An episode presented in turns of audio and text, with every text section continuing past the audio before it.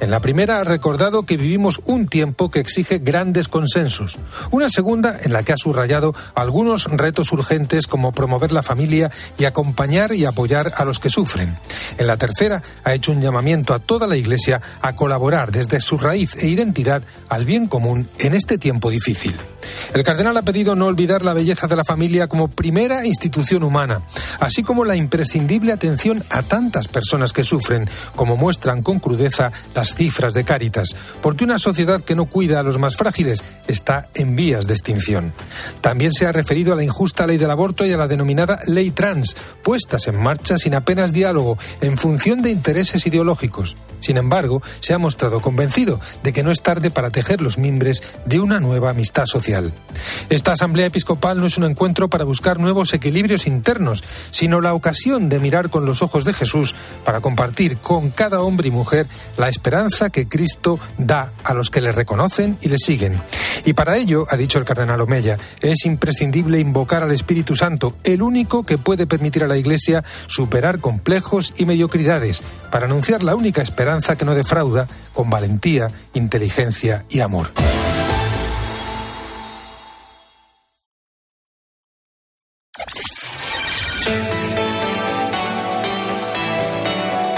Expósito, la última hora en la linterna. Cope, estar informado. Nos queda media horita con la linterna encendida de este lunes. Resumen, por lo tanto, del día. El gobierno celebra, claro, el escrito del fiscal general del Estado que busca unificar criterios respecto a los recursos de la famosa ley del sí es sí. Dice el Ministerio Fiscal que no se puede reducir las penas de forma automática, sino caso a caso. Rebajarlas solo cuando la pena contemplada por la nueva ley es menor que la aplicada al delincuente. Desde el Ministerio de Justicia agradecen la rapidez de la Fiscalía en pronunciarse, mientras que Irene Montero presume de que, según ella, su ley es sólida y sirve para defender los derechos de las mujeres. El Gobierno pretende pasar página cuanto antes de esta polémica. Su objetivo es presumir esta semana de los presupuestos que se aprueban el jueves. De momento, mañana volveremos a hablar también de otro tema polémico, la sedición, la malversación, por los que Núñez Feijóo va a preguntar a Sánchez en el Senado. Ricardo Rodríguez, buenas noches. Buenas noches. Va a seguir reformando el Código Penal para favorecer a miembros de su partido y a sus socios de gobierno. Así reza textualmente la pregunta registrada que Alberto Núñez Feijóo va a formular a Pedro Sánchez en su cara a cara de este martes por la tarde en la Cámara Alta. La oportunidad se antoja única para el presidente del gobierno si quiere fijar su perímetro de acción al ya de por sí escandaloso borrado de la sedición. En el mismo PSOE quieren creer que Sánchez convertirá la malversación en una línea roja, incluso en la Moncloa hay quienes especulan con que podría zanjar el debate en su respuesta al líder del PP, pero tampoco las tienen todas consigo en el complejo presidencial tras anticipar ya la semana pasada una marcha atrás que el jefe del Ejecutivo eludió realizar. El sector bancario y el gobierno apuran la- esta noche la negociación a contrarreloj para llevar al Consejo de Ministros las ayudas a las familias hipotecadas. La idea es que se vean beneficiados los más vulnerables. La cuestión es quiénes son los más vulnerables. Detalles, Marta Ruiz. Economía y el sector financiero siguen ultimando los flecos del plan de ayuda a los hipotecados para afrontar la brusca subida del Euribor. El diferencial ya roza el 3%, encareciendo la hipoteca media en unos 230 euros mensuales. A falta de conocer los detalles, el protocolo pasaría por dar más tiempo para pagar las cuotas sin superar los 40 años y sin que esto repercuta en más intereses. Veremos cuál es la fórmula pactada. El principal escollo del acuerdo pasa por definir el perfil de los clientes que puedan beneficiarse más allá de los vulnerables, aquellos hogares que no superan los 23.318 euros de renta anual. Eh, Se ha venido barajando congelar las cuotas durante un año a las hipotecas que se encarezcan más de un 30% y consuman al menos el 40% de los ingresos familiares. Veremos en qué queda un plan que el Gobierno quiere aprobar mañana en Consejo de Ministros por Real Decreto para aplicarlo a partir del 1 de enero. Más cosas. La sequía sigue causando problemas en nuestro país. Prueba de ello es que mañana el gobierno catalán va a declarar la alerta por sequía en la cuenca Ter Llobregat que abastece el área de Barcelona. Las reservas de agua están por debajo del 33% y por eso en Cataluña se va a imponer una reducción del uso del agua, pero no por ahora en el consumo doméstico. Cope Barcelona, Yolanda Bernal. A partir de mañana serán 515 los municipios en alerta por sequía, 6,6 millones de catalanes que de momento no lo van a notar en casa porque las restricciones no afectarán al consumo doméstico. Sí que se restringe el riego de jardines, se prohíbe llenar piscinas y fuentes ornamentales, así como limpiar las calles con agua de red. Afectaciones también en la industria, la agricultura, ganadería y usos recreativos. Se reduce el consumo de agua desde el 5% para usos industriales, un 10% en ganadería y hasta el 30% en el caso de usos recreativos que impliquen riego. Está previsto que todas estas medidas entren en vigor a finales de semana en cuanto se publiquen en el Diario Oficial de la Generalitat. Ahora mismo las reservas hídricas de Cataluña están al 33% de su capacidad. Y hemos comenzado la semana del Black Friday. Las empresas están anticipando y ya están ofreciendo ofertas. Sin embargo, la inflación y la incertidumbre económica marcarán esta jornada y todos estos días. Estamos ante la antesala de las compras navideñas que este año traerá menos empleo y menos gasto que la campaña anterior. Susana Moneo. Más de la mitad de los consumidores no tiene previsto comprar en este Black Friday y los que buscan ofertas gastarán menos que el año pasado. La inflación gana la partida. En las grandes superficies anuncian importantes descuentos, pero los pequeños van a estar más contenidos y sí que es verdad que habrá productos gancho que tengan unos descuentos muy llamativos que sirvan para hacer ese efecto llamada, pero que realmente eh, los descuentos medios veremos que son sensiblemente inferiores a otros años. Es Rafael Torres, presidente de la Confederación del Comercio. A muchas tiendas no les sale rentable Rubén de la zapatería Abelardo de Oviedo. Tampoco la, promoción que va a ser una, un incremento de las, de las ventas. Vendemos los mismos pares prácticamente, pero con menos margen y a, menor precio. Entonces tampoco es que se incremente la, la venta. Más del 50% de las compras se van a hacer online. Se entregarán 100 millones de paquetes. Claro que el año pasado fueron 106. Y será uno de los peores Black en empleo. Cae un 17% con respecto a 2021. Desde hoy y hasta el viernes están reunidos en Madrid los obispos en asamblea plenaria. Entre otras cosas, han de elegir al sucesor de don Luis Argüello, hasta ahora secretario general. Mañana conoceremos a los candidatos y el miércoles se elegirá al nuevo secretario general de la conferencia episcopal. En esta primera sesión lo fundamental han sido las palabras del presidente, el cardenal Juan José Omeya. No podemos dejar el drama del paro, la precariedad laboral y la creciente pobreza exclusivamente bajo el amparo de las familias y de las iniciativas civiles y eclesiales. Tampoco podemos permitir que las políticas sociales para atender debidamente a las personas dependientes o en situaciones de necesidad se queden en discursos de buenas intenciones Monseñor Omeya ha presentado una radiografía del momento y ha hablado de los problemas económicos y sociales de España como el desamparo. Ha recordado que las consecuencias de la pandemia, la guerra, la inestabilidad social, económica y política nos ofrecen un panorama sombrío en el que muchas familias sufren la angustia de no llegar a fin de mes ni cubrir sus necesidades básicas. Ante esto, la crispación política, mantiene Monseñor Omeya, no ayuda a resolver los problemas de la ciudadanía. El presidente de la conferencia episcopal ha hecho una llamada a la Unión para buscar el bien común y pide soluciones concretas. Es la hora de los hombres y mujeres de Estado que miran a largo plazo, que se atreven a tomar decisiones importantes para asegurar el bien y la prosperidad para las próximas generaciones y no el rédito partidista inmediato. Y termino con los resultados de este segundo día del Mundial de Qatar, Mundial de Fútbol. El último partido de esta jornada ha terminado con empate entre Estados Unidos y Gales. Inglaterra ha goleado a Irán 6-2. La imagen, sin duda, es la del equipo, de los hombres del equipo iraní sin cantar el himno de su país. Estos no vuelven a su patria ni para atrás. Y Países Bajos, que ha logrado una trabajada victoria ante Senegal por 2 a 0. Mañana, cuatro partidos. Dos porque debutan, dos de los favoritos a ganar el Mundial. Argentina se enfrenta a Arabia Saudí y Francia a Australia.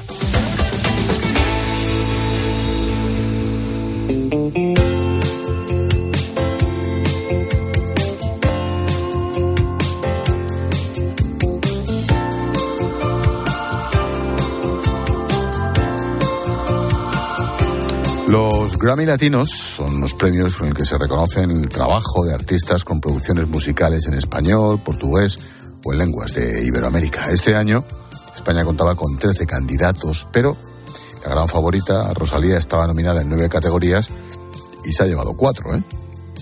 Pero la noche dejó otros protagonistas y es como una mujer que brilló por encima del resto. una de las ganadoras de Mejor Nuevo Artista. Nuevo Artista, Loro. Lo primero que pienses es que es alguien joven, lógico, que no lleva mucho en el mundo de la música, pero este año la premiada, empatada con otra, ha sido Doña Ángela Álvarez. Hoy quiero cantar a mi Cuba bella. Hoy tal vez. Una mujer cubana de 95 años se convierte así en la primera persona de la historia en ganar este premio siendo tan mayor. Es la protagonista de nuestra historia bonita del día. Con Pilar García Muñiz ponemos el lazo a esta linterna. ¿Qué tal, Pilar? Buenas noches. Hola Ángel, ¿qué tal? Muy buenas noches. Mejor artista, revelación con 95 tacos. Es maravilloso. ¿eh? maravilloso. ¿eh? Bueno, pues esta mujer, Ángela, que canta así de bonito, es el claro ejemplo de que nunca es tarde. Pues eh, nuestra protagonista, como decías, es de origen cubano y tiene una larga historia detrás de esas que siempre merece la pena conocer. Es madre de cuatro hijos, abuela de nueve nietos y tiene también 15 bisnietos. Desde joven sintió un gran vínculo con la música, pero su padre nunca quiso que se dedicase de manera profesional a ella. Por eso, solamente actuaba para la familia, componía canciones en privado. Es el claro ejemplo de un autodidacta, pero en el salón de casa. Nunca recibió clases, solo aprendió a tocar instrumentos acompañada de su madre y sus tíos. Jamás había cantado. Lo cierto es que la vida le llevó por otros caminos y una vez formó su familia, pues emigró a Estados Unidos. Pero aunque tuvo que dejar su pasión a un lado, nunca cerró la puerta del todo en la música. Y gracias a su nieto, hace unos añitos, en 2016, empezó a trabajar en su primer disco con 89 años. Él también, el nieto, se dedica al mundo de la música, es compositor y productor. Fue precisamente él, su nieto, quien grabó este disco. Mira, mira, mira, a ver, a ver. Quisiera tu cielo mirar. Se dio cuenta de las canciones que tenía su abuela guardadas, intentó que no cayera en el olvido y grabó el disco. Crearon un perfil en redes sociales y lo publicaron justo el año pasado. La presentación de este disco fue en un teatro muy conocido de Hollywood y fue allí en esa presentación donde conoció al actor Andy García, también cubano, de origen cubano. El actor quedó impresionado por la historia de Ángela, se interesó por ella y quiso saber más. Por eso decidió grabar un documental sobre su vida y lo tituló Miss Ángela. Lo mucho que te quiero. Ladies and gentlemen, please join me in finally making a teenage girl's dreams come true. Mrs. Ángela Álvarez. Si no te vuelvo a ver. Su música le gustó tanto a Andy García que cantó para una de sus películas, una peli que se ha estrenado este mismo año, en la que se puede escuchar el bolero Quiéreme mucho. El caso es que un documental y un disco después, Ángela ha recogido un Grammy, subió al escenario junto a Silvana Estrada, una artista de 25 años mexicana con quien empató. Y el Latin Grammy es para Ah, es un empate. Ángela Álvarez y Silvana Estrada. Mejores artistas en revelación, Silvana con 25 años y Ángela con 95, 70 años, siete décadas de diferencia. Así fue como anunciaron que Ángela había ganado el Grammy, algo que como ya hemos comentado, bueno, es histórico, igual que también lo fue su discurso con el que conmovía a todo el público. Me gustaría agradecer a la academia y a todos aquellos que me han ayudado a llegar a este momento. A mi nieto y productor Carlos José Álvarez. Quiero dedicar a aquellos que no han realizado su sueño. Aunque la vida es difícil, siempre hay una salida. Y con fe y amor lo puedes lograr. Se los prometo que nunca es tarde. Nunca es tarde. Su nieto lo tenía claro y por eso le animó a intentarlo, a publicar el trabajo de la vida, para que todo el mundo pudiera disfrutar de la música de su abuela.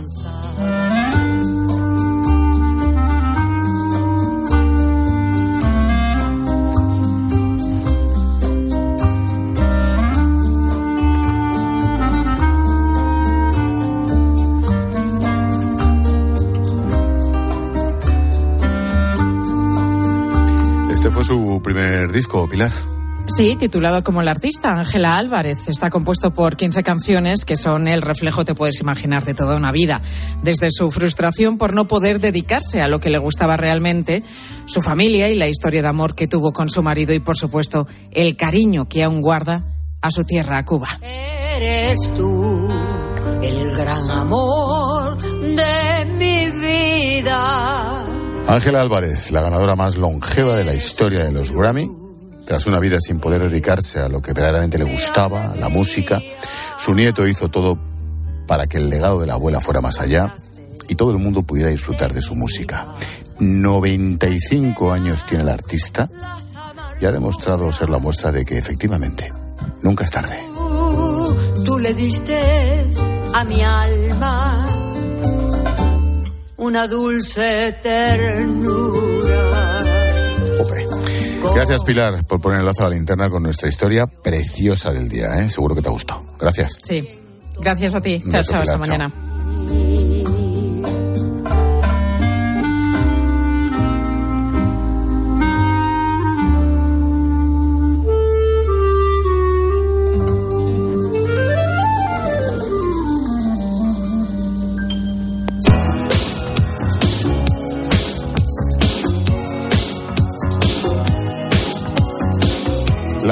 En la linterna la firma todos los días Juan Fernández Miranda. Hola Juan. ¿Qué pasa Ángel? Hoy te saludo como Luis Enrique en Twitch, porque anoche, escuchando el tertulión de tiempo de juego, me quedé pensando. ¿Hace bien o se equivoca el seleccionador nacional con su nueva estrategia de atender directamente a los aficionados a través de Twitch, a través de este canal? ¡Qué buena! Vini 99 Junior. ¿Has pensado en escribir un libro después del Mundial y llamarlo El hombre en busca del trocho? Me gusta. Te lo voy a preguntar de otra manera. ¿A ti te parece relevante que Luis Enrique prefiera el sashimi a la hamburguesa, que algún día escribirá un libro o que un futbolista sea novio de su hija? A mí no me interesa nada, pero hay un dato que me quita la razón. Cada sesión de Luis Enrique, y ya van tres, concita más de 100.000 seguidores simultáneamente. Es obvio que concita interés y además que le garantiza una imagen de tipo cercano a una costa de parecer excéntrico o frívolo. ¿Cómo va un periodista como yo a criticar que un personaje público apueste por comunicar? Pero cuidado, el problema no es que el seleccionador nacional utilice una herramienta como Twitch para dialogar directamente con los ciudadanos. Bienvenida sea, insisto, toda comunicación. El problema es que esa herramienta sustituya a los medios de comunicación y a los periodistas, porque es sabido que a Luis Enrique le caemos muy mal. Todos los periodistas. Le molestan nuestras preguntas. Es mucho más cómodo Twitch, donde se puede censurar las preguntas incómodas, no existen las repreguntas, ni hay que dar explicaciones. Por lo tanto, estamos ante una falsa apariencia de transparencia. Bienvenido el Luis Enrique Streamer. Me gusta este seleccionador auténtico y divertido. Pero esto no es un juego, es el seleccionador nacional y debe rendir cuentas, no solo respondiendo con monosílabos en las ruedas de prensa obligatorias. Que no nos engañen, lo de Twitch es entretenimiento y la selección nacional de fútbol necesita prensa libre. Hasta mañana, Juan. Mensajito de mutua que nos trae Paloma Serrano. Los precios suben y suben y necesitas que te ayuden a ahorrar. Por eso, pensando en gastos como tu seguro, se te ocurre decirle dos cositas. La primera, según están las cosas, necesito que me ayudes a ahorrar. La segunda, yo me voy a la mutua. Vete a la mutua y además de tener descuentos en carburante, te bajan el precio de tus seguros, sea cual sea. Llama al 91 555 5555 91 555 5555 por esta y muchas cosas más, vete a la mutua. Consulta condiciones en mutua.es. Expósito. La linterna. Cope. Estar informado. Al desaparecer el delito de abusos sexuales, la situación de prisión no se podía mantener. Mi cliente está ahora mismo en la calle por los delitos de abusos sexuales. El gobierno tampoco ha presentado idea alguna sobre cómo abordar la gigantesca crisis que tiene abierta con el fracaso de la ley del sí. Que lejos de garantizar la seguridad de las mujeres, lo que está rebajando penas a los violadores. En COPE, Carlos Herrera es la voz que mejor analiza lo que te rodea. Enfrentándose a los sesgos y estructuras patriarcales. La mayoría de asociaciones de jueces y fiscales, partidos de la oposición consideran que la arremetida de Montero contra los jueces la inhabilitan para continuar en el cargo. Y te cuenta todo lo que necesitas saber, de lunes a viernes de 6 a 1 del mediodía, en Herrera en Cope. Buenas noches. En el sorteo de mi día de la 11 de hoy, la fecha ganadora ha sido 7 de septiembre de 1925. Y el número de la suerte, el 1. Recuerda que mañana, como cada martes, tienes un bote millonario con el sorteo del Eurojackpot de la 11. Y ya sabes, a todos los que jugáis a la 11, bien jugado.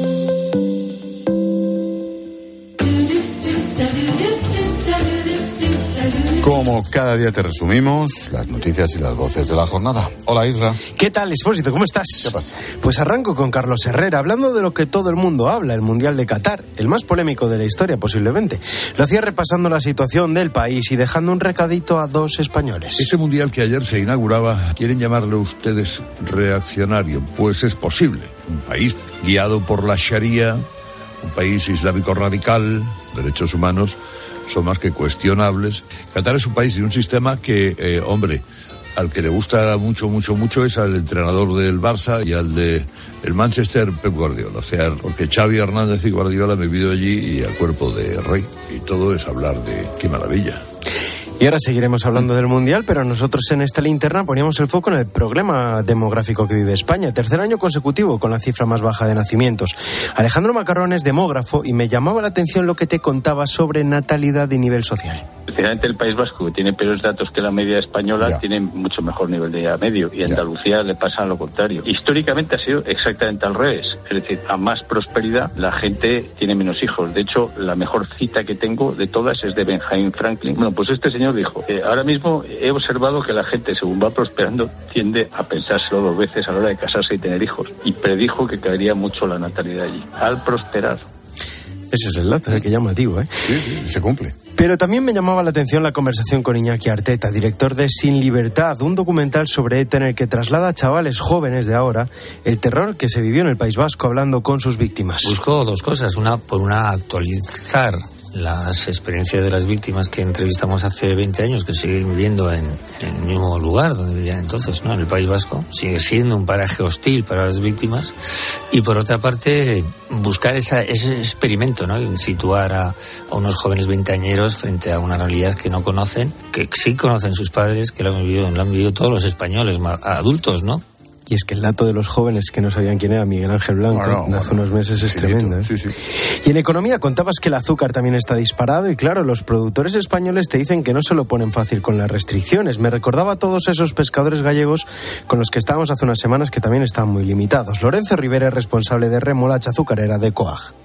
El azúcar ha subido en el último año un 43%. Ojo, antes podíamos encontrar en el súper un kilo por 70 céntimos, ahora cuesta 1,40. Ahora las condiciones que tenemos como agricultores son muy fuertes y, desventajosas con arreglo a, lo que hay en el mundo global, ¿no? De, ahora mismo, de, no solo del azúcar, sino del resto de los alimentos. Por lo tanto, habrá que reconducir esta situación porque de lo contrario nosotros nos llevarán a la ruina. Y una noticia me ha dejado preocupado, la que contabas a las 7 de la tarde. Un informe del Poder Judicial advierte de que la ley de maltrato animal prevé la misma condena por lesionar a una mascota que por lesionar a una persona. Patricia Rossetti. Una multa de uno a tres meses si se compara el delito de lesiones de animales vertebrados que no requieran tratamiento veterinario con el delito leve de lesiones a personas que no requieran tratamiento médico o quirúrgico. Estamos como cabras. Con perdón, ¿eh? a ver si por decir como cabras con la ley esta animal y tal, me van a decir que soy un animalófolo, yo qué sé cómo se diga eso. No quiero echarme el pisto, yo mato avispas con el tenedor, pero no pinchándolas. Cuando está merodeando por el platito, siempre se acercan a de la comida, te acercas muy despacio, se la pones encima y lo aplastas. ¡Toma! Pero es que, es que lo he hecho y lo he grabado y lo ha visto la gente. Pues ten cuidado, porque tienes una patrulla en la puerta menos de dos semanas, yo te lo digo. Tú y, Bustos, que ha dicho luego que los invertebrados no tienen derechos. Sí, sí, sí. Ese es otro que llevan preso, seguro. O sea, el mundo es a la mierda, estamos locos. Estamos locos. Y hablando de deportes, al margen del Mundial también pasan cosas. Por ejemplo, el jefe del Servicio Médico del Atleti, de Madrid, ha ido al Vaticano para intentar curar la rodilla del Papa Francisco. Fíjate lo que le preguntaba Paco González al doctor Villalón. ¿Ha ido usted a verle la rodilla al Papa Francisco? Sí, a ver si le podemos ayudar porque va en silla de ruedas. Eh, ¿Y qué tal paciente es el Papa? ¿Es tiquimiqui de, ay, no me toque, me hace dolor? Tal. No, yo creo que es muy majo y quizá él es muy tozudo en el sentido de propuestas quirúrgicas, etcétera, que él no quiere someterse a ello. O sea, no quiere hablar de operaciones, prótesis ni nada de eso, de eso es nada, ¿no? Eso no quiere saber nada. Y de frenar la actividad tampoco, claro. Le dice, no, necesita usted reposo, no sé qué, santidad, va, va, va. Nada. Tampoco, tampoco. Por eso digo que no es Entonces fácil. no es buen paciente. ¿eh? El papá no quiere operar si no El quiere doctor parar. Villalón me, me saludó hace un poco en un aeropuerto, iba con otros colegas a un congreso de medicina deportiva y es oyente y tal, estuvimos Pues un rato en el aeropuerto. Un saludo al doctor Sí, sí. Villalón, claro. Bueno, y precisamente esta cadena durante estos días es la emisora del Mundial, un despliegue espectacular y los partidos se preparan a conciencia. Escucha a Maldini y Germán Barro estudiándose la alineación de Irán hasta que apareció Lama y lo han subido a Twitter. Centrales, Chesney, que es el 15, y Joseini, que es el 19. La FIFA pone Ruspe y no, Matip. Esos son los nombres de pila, ellos se les conoce con los apellidos. Por la izquierda, Pourialat, joder, que es decir, Pouraliganji. Medio centro es Nurolaji, el 21. Nurolaji. Sí. Le llaman Hamad. No, Nurolaji. ¿Munoralaji o Nuralaji? Nurolaji. Nurolaji. No tenéis ni puta idea ninguno de los dos. ninguno de los dos. Menos mal que está el jefe, macho. Sí, y este es un que viva España en árabe, que es espectacular. No pueden utilizar estos días. Mm, Una sugerencia. Bueno, mientras llega el partidazo y Juanma Castaño, nos vamos con un clásico de los Rolling. Porque tal día como hoy en 1990, Mick Jagger se casaba por segunda vez en Bali. Y el matrimonio era declarado nulo porque nadie registró el compromiso en ese país. ¡Ay, la leche!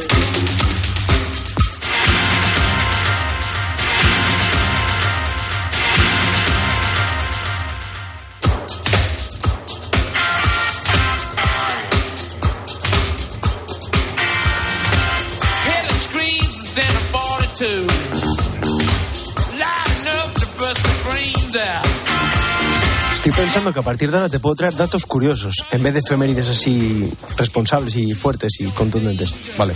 ¿Eh? Claro. ¿Qué me cuentas, tío? ¿Qué me Es tu cuentas? programa, tío. ¿Qué me cuentas? ¿Qué te da la gana? Me voy a- me voy a- me voy a ir por una puerta de atrás por si me están esperando fuera una patrulla. Ten por- cuidado con lo de la Estoy avispa. como cabra. Me lo han dicho como cabra y no como una pu... Ey, cabra. ay, ay, ay, Si no, ya me meten hasta las feministas. Expósito. La linterna. Escuchas Cope. Y recuerda, la mejor experiencia y el mejor sonido solo los encuentras en cope.es y en la aplicación móvil. Descárgatela. Mario, que eso de que no te da tiempo a pillar el tren. No te preocupes, que lo he mirado y hay un tren cada hora. Así que nada, salsero, duchita fría, cafetito para la resaca y ya te estás viniendo que está tu ahijao y toda su clase esperándote. Niños, saluda al Tito. En Renfe tenemos la mayor frecuencia de trenes de este país. Nadie te da más. No todos los trenes son como Renfe. Renfe, tu tren. A ese dolor de espalda que te fastidia el fin de semana. Y a ese dolor de cabeza que pone a prueba tu paciencia, ni agua. Ibudol es el primer ibuprofeno bebible en formato stick pack para aliviar el dolor rápidamente, con agradable sabor y sin necesidad de agua. Al dolor, ni agua. Ibudol tenía que ser de Kern Pharma. Lea las instrucciones de este medicamento y consulte al farmacéutico. La vida es como un libro y cada capítulo es una nueva oportunidad de empezar de cero y vivir algo que nunca hubieras imaginado. Sea cual sea tu próximo capítulo, lo importante es que lo hagas realidad. Porque dentro de una vida hay muchas vidas y en Cofidis llevamos 30 años ayudándote a vivirlas todas. Entra en cofidis.es y cuenta con nosotros. Cada detalle en casa cuenta para ahorrar. Y en Berti queremos ayudarte. Por eso tienes tu seguro de hogar desde solo 78 euros al año. Y como siempre, con un servicio 100% digital, pudiendo dar tus partes por WhatsApp o chatear con tu gestor si tienes alguna duda. Berti, ahorra tiempo, ahorra dinero. Entra en Berti.es y pásate a la aseguradora digital número uno en España. Black Friday en Sol Optical. 60% de descuento y gafas de sol gratis por compras superiores a 30 euros. Infórmate en soloptical.com. Protege tu hogar con la alarma de Movistar Prosegur que en caso de incidente te avisan en menos de 29 segundos y llaman por ti a la policía. Y para emergencias tienes el servicio Vigilante Acuda. Llega el Black Friday con esta super oferta de 4,90 euros al mes durante 6 meses. Sí, 4,90 euros al mes contratándola hasta el 30 de noviembre. Infórmate en tiendas Movistar o en el 900 200 730. En Cope nos levantamos antes que nadie. Tenemos dos horas de radio en directo para acompañarte hagas lo que hagas. Sé que es muy pronto para muchos, para otros ya es muy tarde porque tienen que terminar de trabajar. Y lo hacemos con el primer despertador de la radio española. Buenos días, Pulpo. ¿Por dónde andas? Argentina, ovejas. Con un programa que reivindica al trabajador nocturno. Juan Carlos, buenos días. Buenos días, Pulpo. Estoy en Cartagena, llevo una cisterna de mercancía peligrosa y me encanta tu programa y la verdad que... De lunes a sábado, de 4 a 6 de la madrugada, poniendo las calles, con Carlos Moreno. El pulpo